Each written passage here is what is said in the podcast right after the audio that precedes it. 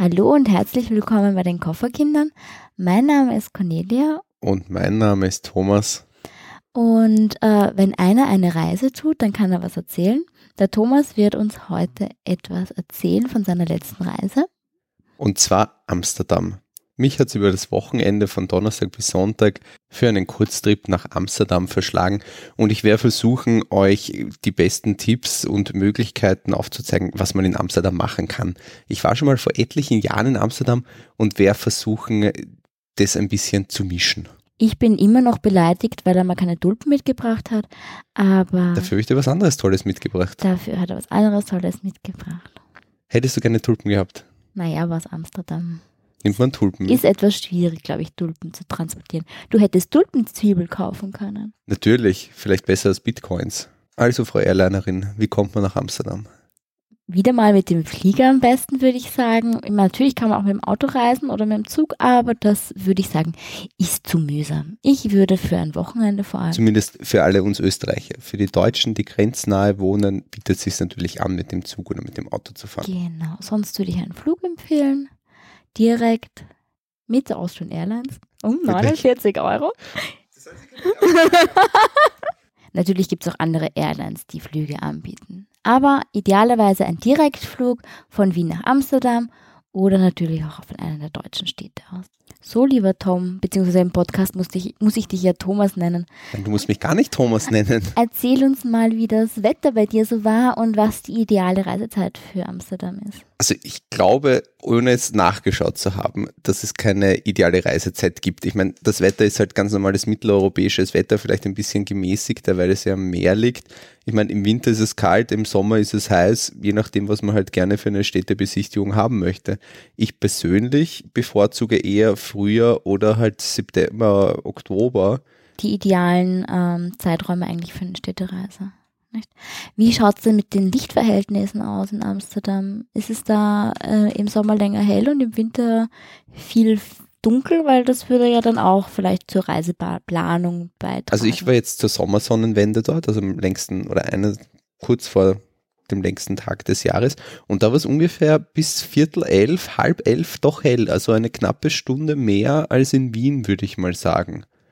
Das heißt aber im Winter, wenn es bei uns dann teilweise schon um halb fünf, fünf dämmert, wird dort auch nochmal eine Stunde früher. So würde ich das auch sehen. Also sollte man auf jeden Fall in die Reiseplanung mit berücksichtigen. Wenn ich nun mit meinem Flugzeug angekommen bin, wie komme ich dann am besten vom Flughafen in die Stadt? Wie immer gibt es natürlich mehrere Möglichkeiten.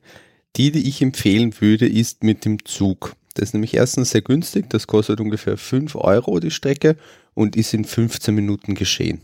Es gibt natürlich auch Uber, Taxis, Bus, alles Mögliche, aber Zug ist wirklich sehr komfortabel, der bleibt nur dreimal stehen, beziehungsweise es gibt sogar, glaube ich, manche Zugverbindungen, die nur einmal stehen bleiben, aber das steht dann dort auf einer großen Anzeigetafel, wo der überall stehen bleibt. Und die sind sauber, die sind nett, die sind neu. Also Zug ist wirklich zu empfehlen. Was man vielleicht als kleinen Tipp mitgeben kann, ist, man muss auf jeden Fall das Ticket oben in der Bahnhofshalle noch entwerten. Das sind solche RFID-Tickets, so wie man es von der Bankomatkarte zum Beispiel kennt. Das haltet man dort an einen Terminal ran und erst dann ist es entwertet. Sonst hat man nämlich Probleme bei Amsterdam Central, das heißt der Hauptbahnhof, wieder hinauszukommen. Das heißt, ich komme unproblematisch in den Zug rein, aber beim Rausgehen habe ich dann so eine. Genau. Beim Eingang gibt es äh, zumindest dort am Flughafen keine solche Schranken, die dir irgendwie den Weg versperren. Und solche gibt es dann aber bei Amsterdam Central schon. Und Wie schaut es in der Stadt aus? Gibt es da bei den öffentlichen Verkehrsmitteln diese Barrieren? Ich muss ehrlicherweise zugeben, ich bin in der Stadt selbst nicht U-Bahn gefahren. Wie hast du dich fortbewegt? Mit dem Fahrrad. Mit dem Velo? Was ist das Velo? Na, Fahrrad. Ach, das kennst du? Also, das ist das niederländische Wort das für. Das weiß ich nicht, aber die Schweizer sagen es zumindest. Und ich kann mir vorstellen, dass es bei den Niederländern auch Velo heißt. Na gut, das weiß ich nicht. Aber wer in, wer in Amsterdam gewesen ist, der muss einmal mit dem Rad gefahren sein. Denn Amsterdam ist einfach eine Radstadt. Dort wurdelt es, da sind so viele Leute auf dem Rad. Sag mal noch wurdeln, oder? Ja, bei uns. Okay, für alle, die das nicht kennen, es ist sehr Da busy. wuselt es. Da wuselt, da wuselt es. Es ist auf jeden Fall sehr, sehr viel los. Man muss als Fußgänger furchtbar auf diese Radfahrer aufpassen, weil die von links und rechts und kreuz und quer und einfach überall fahren. Und mir kommt es vor, die ungeschriebene Regel von Amsterdam ist, äh, Radfahrer haben immer Vorrang. Also kein Auto bleibt, also beziehungsweise die Autos bleiben stehen für die Fahrräder, die Leute bleiben stehen für die Fahrräder und die Fahrradwege dort sind super ausgebaut. Also das ist nicht zu vergleichen mit Fahrradfahren bei uns, sondern dort wird wirklich auf die Fahrradfahrer Rücksicht genommen und dort gibt es wirklich gute Routen und man kommt überall in der Innenstadt super hin und vor allem viel schneller als mit dem Taxi oder Uber oder halt auch zu Fuß.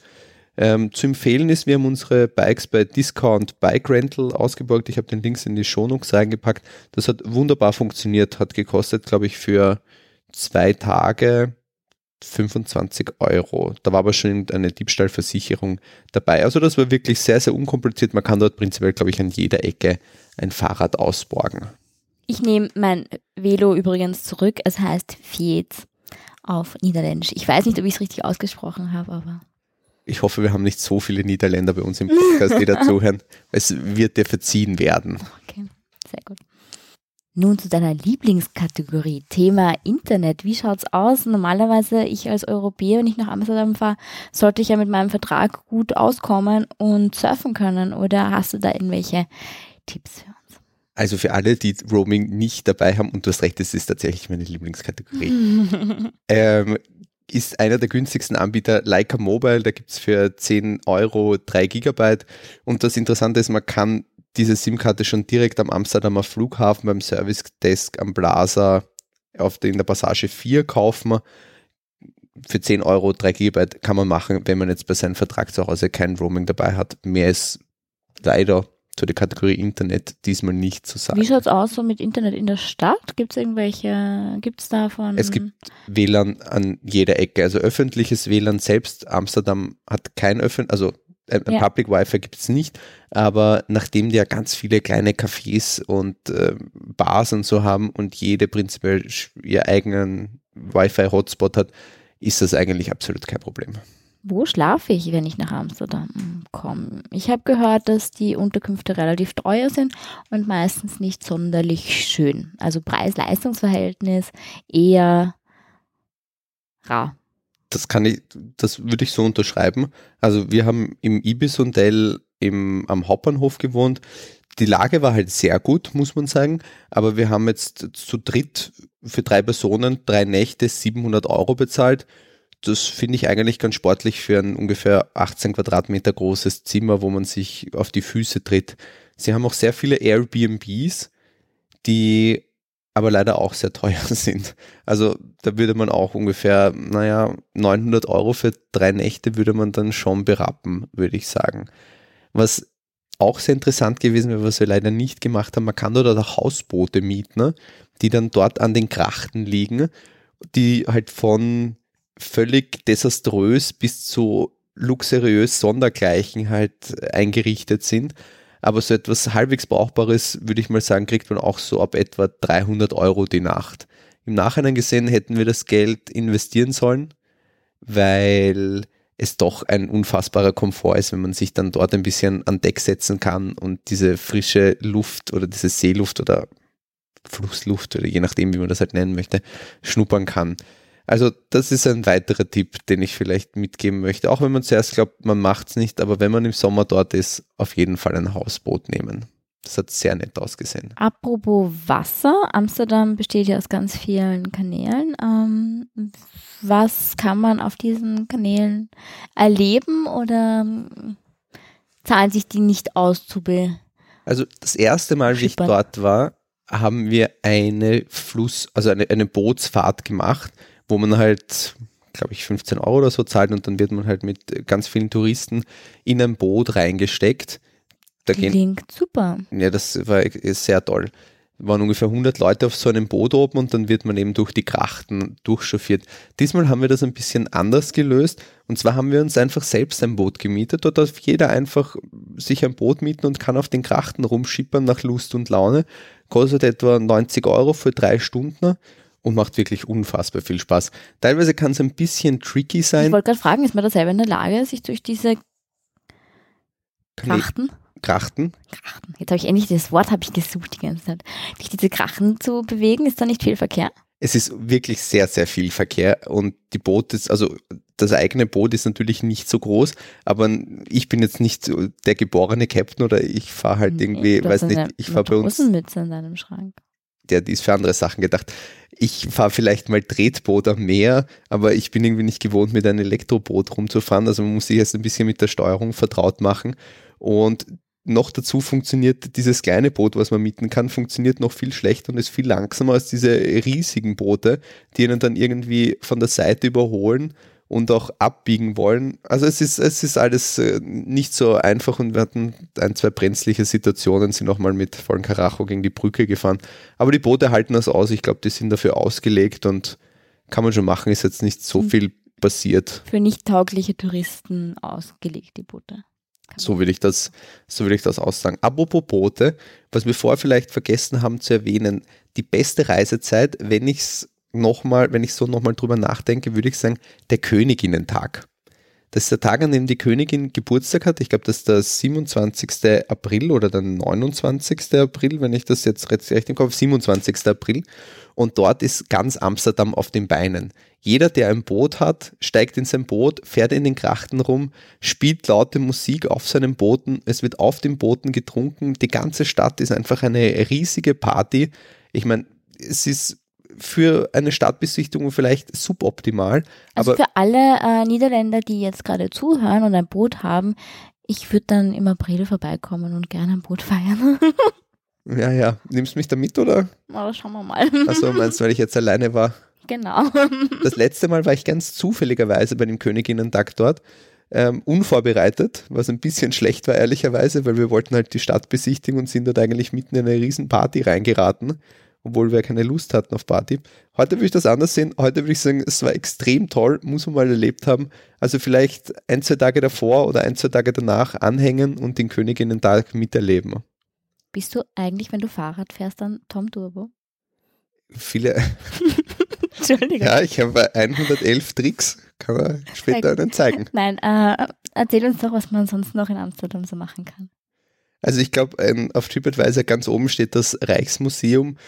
Da sieht man in Wahrheit Kunst. Alte, ja, ich meine, ich bin jetzt nicht so der, der Kunst so richtig toll findet, aber es steht halt irgendwie, Naja, aber gut, ähm, die Niederlande haben ja auch ganz große, tolle Künstler, muss man Genau. sagen. Also für alle, die äh, nicht so uninteressiert sind, ähm, ist das auf jeden Fall, a place to be. würde ich Die schon sagen. Nachtwache zum Beispiel steht dort, das ist, glaube ich, das bekannteste.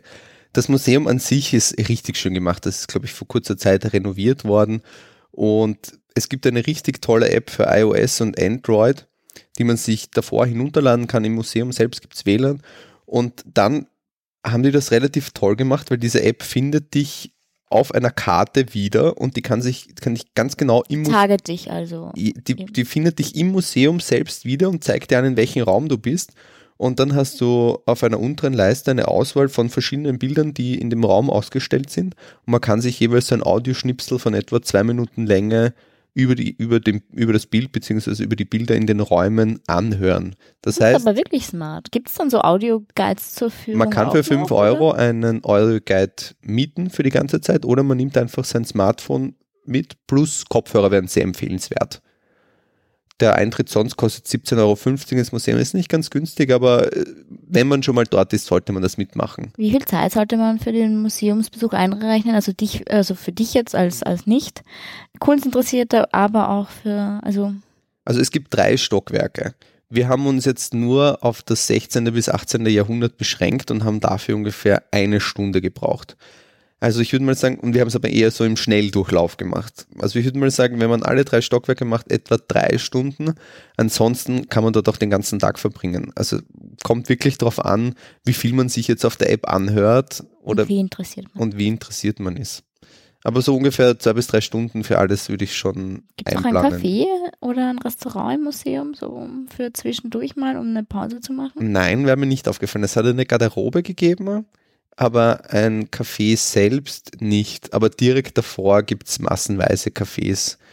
Das halt am direkten Weg sozusagen von der Stadt zum Museum, weil das liegt ein bisschen außerhalb, halbe Stunde ungefähr vom Hauptbahnhof zu Fuß. Und dort findet man jede Menge Cafés. Wenn ich also jetzt kein Kunstfan bin, wo gehe ich dann hin oder was würdest du mir dann empfehlen? Dann ist man vielleicht Geschichtsfan. Dann würde ich das Anne Frank Haus empfehlen. Ich meine, das ist ja natürlich schwierig, was sagt man jetzt, toll ist das nicht, aber es ist halt irgendwie ein Teil der Geschichte und es ist sehr interessant. Ich war diesmal nicht dort, ich habe das das letzte Mal gemacht. Ich würde es auch ehrlicherweise kein zweites Mal machen. Ich glaube, wenn man das einmal gesehen hat, reicht das natürlich auch. Ist jetzt nicht Entertainment, dass man sich sehr oft reinziehen sollte, aber sollte man wahrscheinlich mal gemacht haben, wenn man dort ist. Bin ich bei dir. Dann gibt es natürlich das Van Gogh Museum, das steht auch irgendwo ganz oben auf der Liste muss Dann man wieder für die Kunstinteressierten. Für die Kunstinteressierten wirklich sehr schön ist ein äh, hervorragender Neubau, wo sie wirklich viel Wert halt auf die Architektur gelegt haben und der Platz davor ist relativ nett. Aber wie gesagt, muss man halt wieder ein bisschen kunstinteressiert sein. Wer vielleicht ein bisschen mehr die Natur genießen möchte, der geht in den Vondelpark. Ich weiß nicht, ob ich das richtig ausgesprochen habe. Ich hoffe, uns hören nicht so viele Niederländer zu. Das ist einfach in Wahrheit ein, ein großer Park mit einem Teich drinnen, der halt sehr schön angelegt ist. Und Was kann ich dort machen in dem Park? Die Seele baumeln lassen. Sehr schön. Was anderes glaube ich nicht, dass man dort. Oder genau. Boot fahren? Äh, Boote hätte ich jetzt keine gesehen, aber Picknicken ist auf jeden Fall machbar. Ähm, dann gibt es natürlich für alle Bierfans das, die Heineken Experience. Stille. Nein, aber jetzt weiß ich, was das große Highlight ist an Amsterdam. Nein, also ich meine, das große Highlight. Viele Leute stehen ja gar nicht auf Heineken-Bier. Das ist ja ein bisschen so. Ein ja, aber die Marke ist schon was, was man. Ist schon eine große Brand, die kann man sich schon mal anschauen. Genau. Also ich muss sagen, es war ein bisschen enttäuschend, die Heineken Experience. Ist ein Biertasting und bist du deswegen enttäuscht, weil es keins gab? Doch, es, es gibt, es gibt Biertasting. Man, man, man bekommt zwei Gutscheine und kriegt dann halt zwei Heineken-Biers darum. Ich meine, das ist jetzt auch nicht die Welt. Ähm, man sieht halt einfach, wie Bier entsteht, wie der ganze Brauprozess und so ist, woher halt irgendwie der Hopf und das Malz und so kommt. Ja, kann man machen. Aber ich meine, wer einmal eine Brauerei besucht hat, der also ich meine, der kennt den Prozess und das Wir ist irgendwie. Biertrinker-Nation und auch unsere deutschen Kollegen, die wissen halt, wie Bier gemacht. Richtig. Mit dem deutschen Reinheitsgebot. Natürlich. Aber es gibt angeblich seit neuestem eine Dachterrasse oben auf dieser Heineken Experience. Ich war vor zwei, drei Jahren mal dort, dieses Mal nicht. Und die soll sehr nett sein. Apropos Rooftop, ich meine, ist ja mega in in den meisten Cities. Zahlt sich das in Amsterdam auch aus? Gibt es da noch was, was du erwähnen möchtest oder uns ans Herz legen möchtest? Wir waren danach noch im Double Tree bei Hilton Hotel auf der Dachterrasse. Das ist auch direkt am Bahnhof, gleich neben dem Ibis Hotel, die eine wirklich sehr, sehr schöne Dachterrasse haben. Also erstens, ist das fancy oder ist das hip? Ein Was bisschen fancy. Also was ich mein, ich an, wenn ich dorthin gehe? Ich war in der kurzen Hose dort, aber das ist jetzt nicht unbedingt der Maßstab, in dem man hingehen sollte. Ich war vielleicht ein bisschen underdressed, aber ich würde mal sagen, mit einer Jean einem, einem normalen T-Shirt, eventuell vielleicht einen Sportsakko, ist man dort schon ganz gut aufgehoben.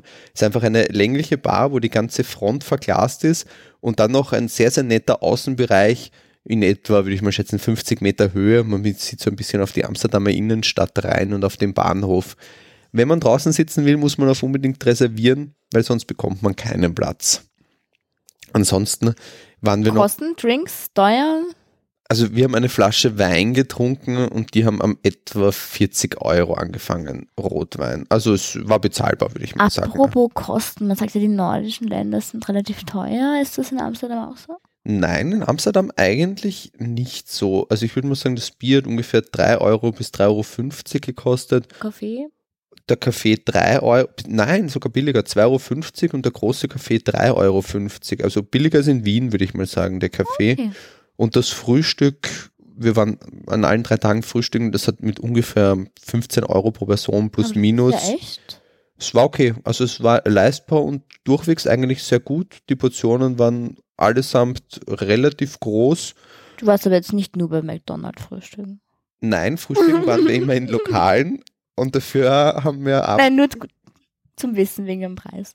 Nein, nein, nein. Äh, Nur beim Abendessen waren wir beim Burger King. An drei Tagen die Woche. Was? Naja, es muss ja muss ein bisschen Ausgleich.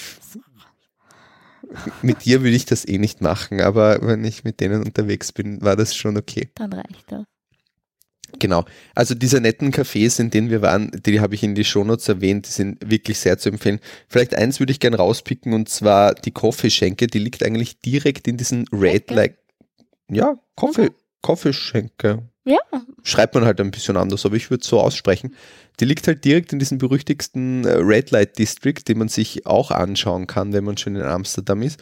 Und das ist eigentlich so ähm, ganz abgeschottet. Man kommt dort rein, das ist von hohen Mauern umgeben, ist ein kleiner Gastgarten, was man relativ selten in Amsterdam findet. Und das halt direkt in diesem Red Light District, äh, District wo die Prostituierten im Fenster stehen und halt versuchen, da die Kunden reinzulocken. Mir war das ein bisschen unangenehm, ist vielleicht nicht äh, jedem das Seine, dort äh, hinzugehen. Einfach mal vorbeischlendern. Man sieht dann eh, oder ob man das taugt oder halt, ob man das taugt. ja, das kommt jetzt, das ist jetzt blöd, ob man sozusagen damit umgehen kann. Fotografieren würde ich nicht, das haben sie sehr ungerne. Ähm, es soll angeblich schon vorgekommen sein, dass sie die Handys oder die Kameras genommen haben und ins Wasser geschmissen haben. Also wenn man ein neues iPhone hat, besser vielleicht dort nicht Die fotografieren. sind angeblich nicht wasserdicht, wie ich äh, leider hinaus herausfinden musste. Eine Frage habe ich noch an dich. Hast du Stroopwaffels gekostet oder wie man das ausspricht? Was sind Stroopwaffels? Das sind so wie unsere Mannerschnitten, das sind ganz zwei ganz dünne, runde Waffelhälften und in der Mitte mit Stroop, das ist Sirup, äh, sind die zusammengeklebt. Eine niederländische Spezialität. Nein, die habe ich nicht gekostet. Ich habe normale Waffeln gekostet mit Schoko drüber und Vanillecreme und Erdbeeren. Wenn du das ganz genau wissen willst, mit ungefähr 1500 Kalorien. Aber sie war jede Kalorie wert. Mit dieser weisen Erkenntnis wollen wir uns verabschieden. Wir melden uns in zwei Wochen aus Ibiza wieder, hoffen, wir kommen in nächster Zeit häufiger zum Podcast. In letzter Zeit war es etwas stressig. Aber wir haben ein paar Themen parat, also uns wird sicher was einfallen. Und vielleicht hat die Conny dann wieder auch mehr zu sagen, wenn sie dabei gewesen ist. Ja, dann doch auch, dass ich was zu erzählen habe von unserem Urlaub. Tschüss. Tschüss.